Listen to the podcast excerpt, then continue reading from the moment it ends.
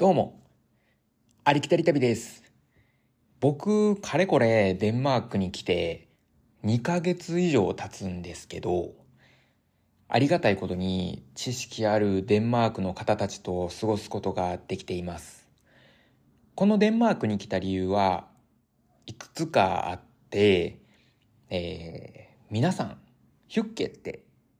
知ってますか？えー今回ヒュッケの話をするわけ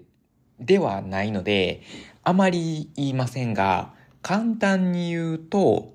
デンマーク人の団らんみたいな文化でちょっとしたルールみたいなのもあってとっても興味深いんですね。このデンマーク人は、えー幸せを可視化できるというかシステムとして幸せを構築してるというのがまあそんな感じです。で、いろんな優しい方たちに本当にいろんなヒュッケを、えー見させてもらってる、勉強させてもらってるところで今、まあその中でこれは日本でも真似できるなっていう部分はあるので、この話はもっと自分がデンマークをもっともっと良くしてから話したいなと思っています。さて、では今回何を話すかというと、このヒュッケを学ぶにあたってデンマーク人と交流するわけなんですけど、生活していて日本人の性格に合うなとか、日本から遠くこう離れたところではあるけど、空港に日本語が書いてあったり、あのコペンハーゲン空港なんですけど、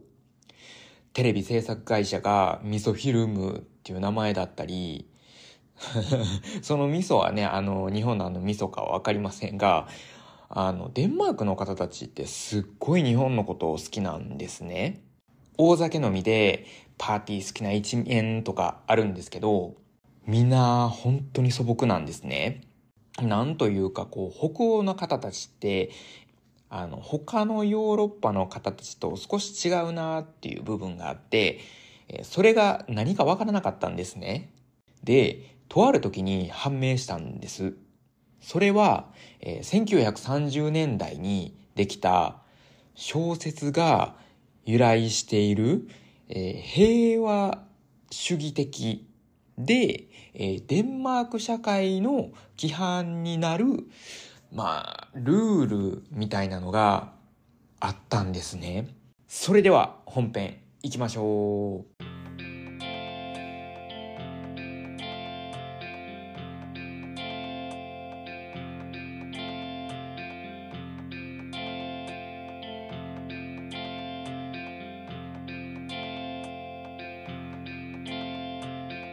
はい、始めていきましょう。さて、皆さんは幸福度が高い国にどれだけ行ったことがありますか？僕のいるここ北欧は幸福度が高い国なんです。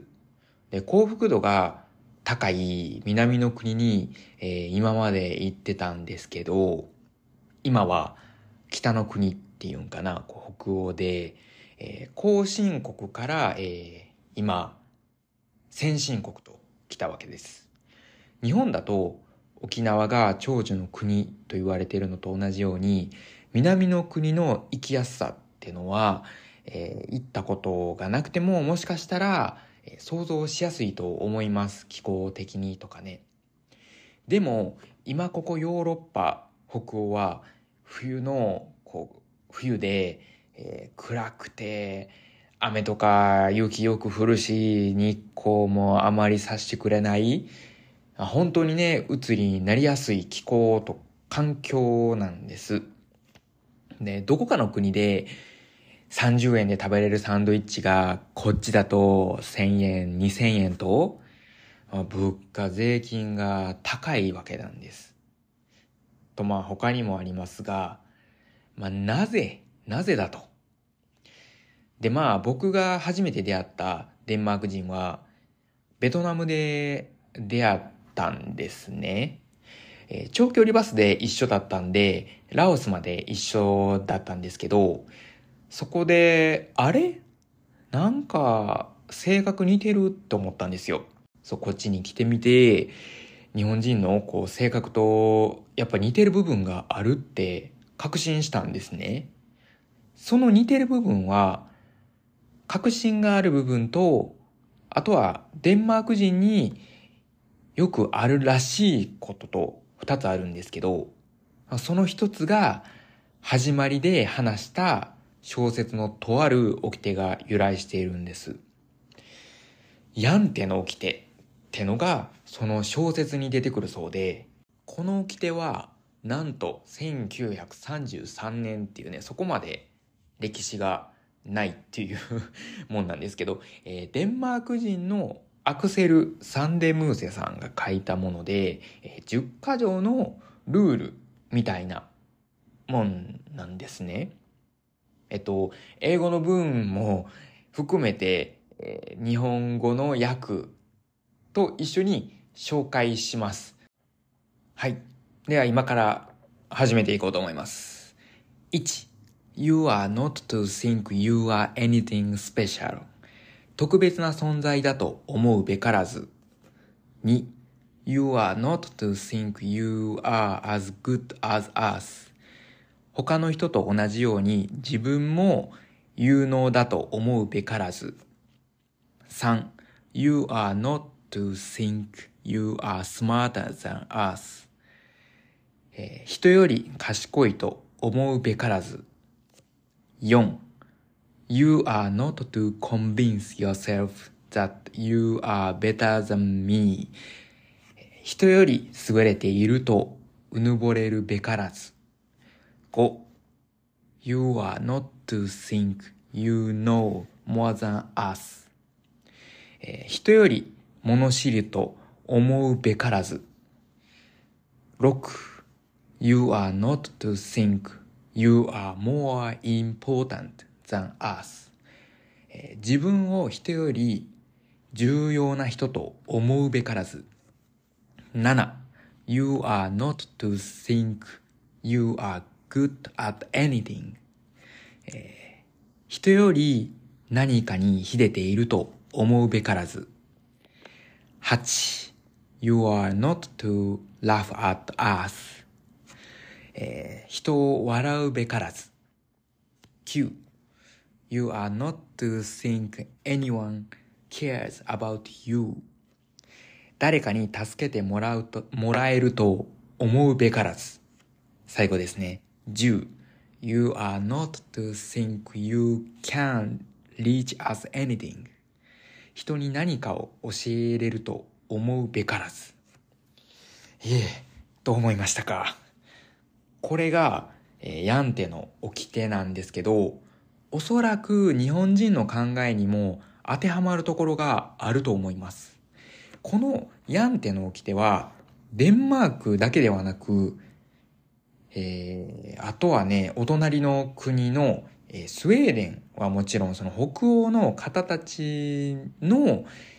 ま、今を作ってる考え方のベースっていうんですかね、まあ、精神というのか、えー、スカンジナビア、スカンジナビア人かな？の、えー、まあ、考え方というか、精神なんですけど、ちょっとね、定かではないのが、やっぱネットとかで、まあちょこっと調べてみたんですね。そしたら一番最初にね、出てきたのがスウェーデン人のね、考えがこのヤンっていうのを着てから来ているみたいなこと書いてたんですけど、えっ、ー、と、僕の同僚にね、めちゃ美人のスウェーデン人とめちゃ美人の あの、ノルウェーの人がいるんですけど、ノルウェー人が。ちょっとね、聞いてみたんですよ、実は。ヤンっていうのを着てって知ってる？って聞いたら。まあ、二人ともすごい賢くていい人なんですけど、なんとびっくり、その二人知らなかったんですね。めちゃめちゃ若いっていうわけではなくて、本当に僕と同じぐらいの年代なんですけど、まあ、知らなかったんですね。まあ、なので、ちょっとそこら辺はよくわからなくて、まあ、デンマークの人たちに聞いたら、デンマークの方たちは結構知ってる方が多いので、まあ、デンマークで、まあ、今回話させてもらってるんですけど、デンマークとして。まあまあ、それはあながち間違えていないことなので、安心してください。まあ、ちょっとね、あの、情報って結構、日本、僕ら使ってんの日本語だけじゃないですか。英語だとこういろんな国の人たちが使うから情報っていうのは嘘とか嘘じゃないっていうのがこう、すぐわかるし、えー、なんて言うんですかね、本当のことっていうのが、情報、正しい情報を得ることっていうのがたやすいと思うんですね。でもやっぱり日本っていうのは日本語でしか多分皆さん探さないと思うので、えー、その情報が間違えてるか間違えていないっていうのは、えー、判断することはあまりできなかったりするんですね。まあなので、お気をつけください。というわけで、もしかしたら僕の情報が間違えてるかもしれませんし。まあそこは、あの、調べてみてください。はい。えー、話をちょっと戻すんですけど、このヤンっていうの掟なんですけど、めっちゃ簡単に言うと、まあ、謙虚になれよっていう ことですね。僕らは、本当あの、良くも悪くも、アメリカ的な思考もあって、えー、自分をもっと出していこう、みんなをこう励ましてるね、あの、啓発してる方とか結構いたりとか、やっぱアメリカ的な考えとかライフスタイル憧れている方結構多いと思います。えー、今、そのね、日本は集団からこ、一個人でっていう感じにシフトチェンジしていってる最中だと思うんですけど、真逆なことを、えー、今から言おうと思うんですけど、デンマークでは、えー、特に僕らより上の世代は、抜きんでた人とか、えー、あの、ね、世界を騒がせたドナルド・トランプは、好ましく思われていないですね。デンマーク出身の有名な方って、思ったより多くて、例えば、えー、ツール・ド・フランスで優勝した、えー、ヨーナス・ビンゲゴとか、ハンドボール界で有名なマティアス・ギゼル、歌手のルーカス・グラハム。この方は有名ですよね。あの、セブンイヤーズで有名な。まあ、本当みんな世界的にめちゃめちゃ有名だと思います。全く知らない人もいるとは思いますけど、あの、もうね、もうその3人ともみんなほんと素朴なんですね。スーパースターであってもビッグマウスなことは言わないそうで、そのハンドボール選手で有名なそのマティアス・ギゼルもインタビューで特に大口を叩くことは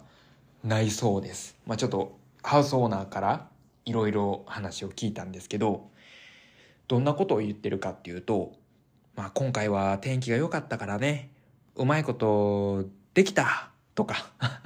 まあなんかそんな可愛いことを言ってたりするそうです、インタビューで。やっぱりこういった人たちの精神も、ヤンっていうの掟が関係しているみたいで、深く考えると、そのなんか、人より抜きに出なくて、そして有名にもなってはいけないあれ、有名人いるよなって。サッカーのトップアスリートもいるよなと思って、トッププレイヤー競争心がなかったら、ダメで、ね、すごいトッププレイヤーがいるのに、そんな人たちは謙虚でいれんのかなと思って、ね。いや、ほんまかってね、な、なったわけなんですけど、その、今現在ではその若い人たちからすりゃ、この十条、ヤンテの掟は、えー、何のこっちゃって思ってる人たちもいるわけなんですね。ほんとね、特にサッカーの有名な人ほど、どんな感じなのかなって 思いますけどね。めちゃくちゃ実際はね、こうめちゃくちゃ悪かったりしてね。まあダメですね。こんなこと言っちゃ。はい。話を戻します。このデンマークって、すごい福祉国家なんです。で、平等の社会ってのが、北欧やデンマークの国であって、それぞれが、まあ仕事、まあ仕事のことなんですけど、その役割をもらって、えー、で、ちゃんとその税金を納める。そのもちろん、えー、いっぱい稼いでる人はいっぱい税金を納めて、病院無料とか、学校無料とか、もろもろサービスを受けましょうと。そんな感覚みたいなんですね。アメリカ人とは反対の考えなんですね。で、俺が俺がみたいな、そんな考えこう自分だけがお金儲けようって社会より、みんなで、そんな考えなんですね。でもその分、税金を何に使っているかって、その気にし方はもうかなりシビアで、その罪人を刑務所で税金使って、まあ、構成させるなら、もういっそ死刑にしろ、みたいな。税金の無駄遣いやから、そんな考えにも、えー、至るほどで、ほんとびっくりしますよね。びっくりしました。で、このデンマーク人って本当温厚なんですけど、なんかね、そんな一面もあったりしますね。と、まあ、平等な社会ってのを好むのは、このヤンテの掟の、もうこれはね、価値観ですよね、価値観。それが人たちに結びついてるから、それが幸福につながってるわけなんですね。ほんとね、一緒にデンマーク人と生活していく中で、話していく中で、まるで日本人と話しているかのような謙虚な返答されたりするんですね。で、一緒に住んでて、お互いがお互いを信頼してうまいこと生活するって感じが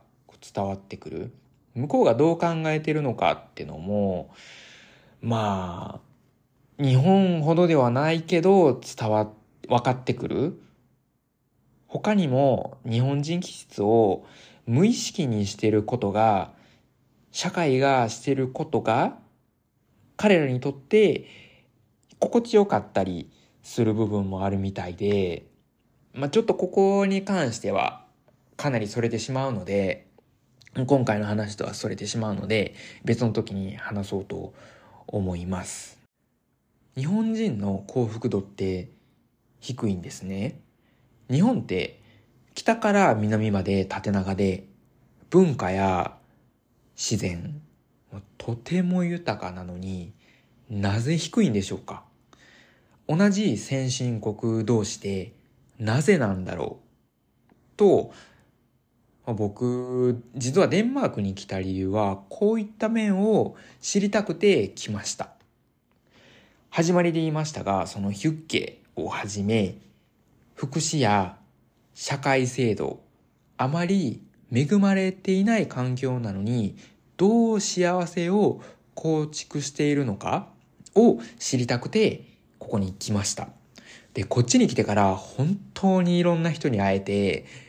すでにねで、いろんな人にいろんな角度からデンマークを見せてもらってるので、多面的にデンマークを見れています。で、来る前に少しびっくりしたことがあって、えー、難しい言葉を使いますが、そのデンマークはとても民主主義の国ってことを聞いていて、えー、全世界で猛威を振るったウイルスありますよね。まあちょっと名前は言えないんですけど、なんかね、あの、YouTube とかで削除されたりとかもするんで、まあちょっとあの、使わないんですけど、えー、それに対抗する、こう、抵抗する予防接種ありますよね。で、これをいち早く中止したのはデンマークで、そこを皮切りにヨーロッパでも、えー、その風潮が広まりました。で、トップの人がこれはダメってなって、ことが起きてから、その行動に移したわけなんですね。で、知ってながらも、日本を含め、その他にも、その予防接種をね、推奨しているところは、推奨し続けているっていうことに、えー、とても驚きました。で、もちろん、僕も予防接種を受けました。でも、ずっと打ちましょうって国のトップが言ってるのって何だろうと、えー、民主主義とは何だろうと思ったわけです。そんな話をデンマークの人に話したら知ってるだろって。やんての起きて、それだよと。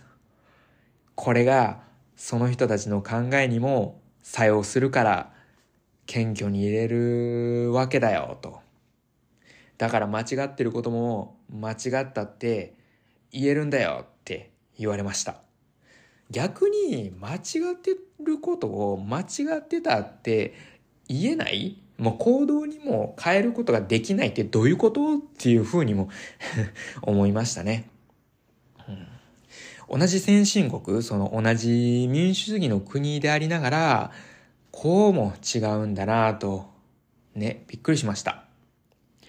で、まあ僕の勉強不足なんですけど、え、日本って日本型社会民主主義っていう言葉があるくらいで、まああの、独自なものがあるんですね。はい。まあこの話はちょっと難しいんでね、ここまでにして、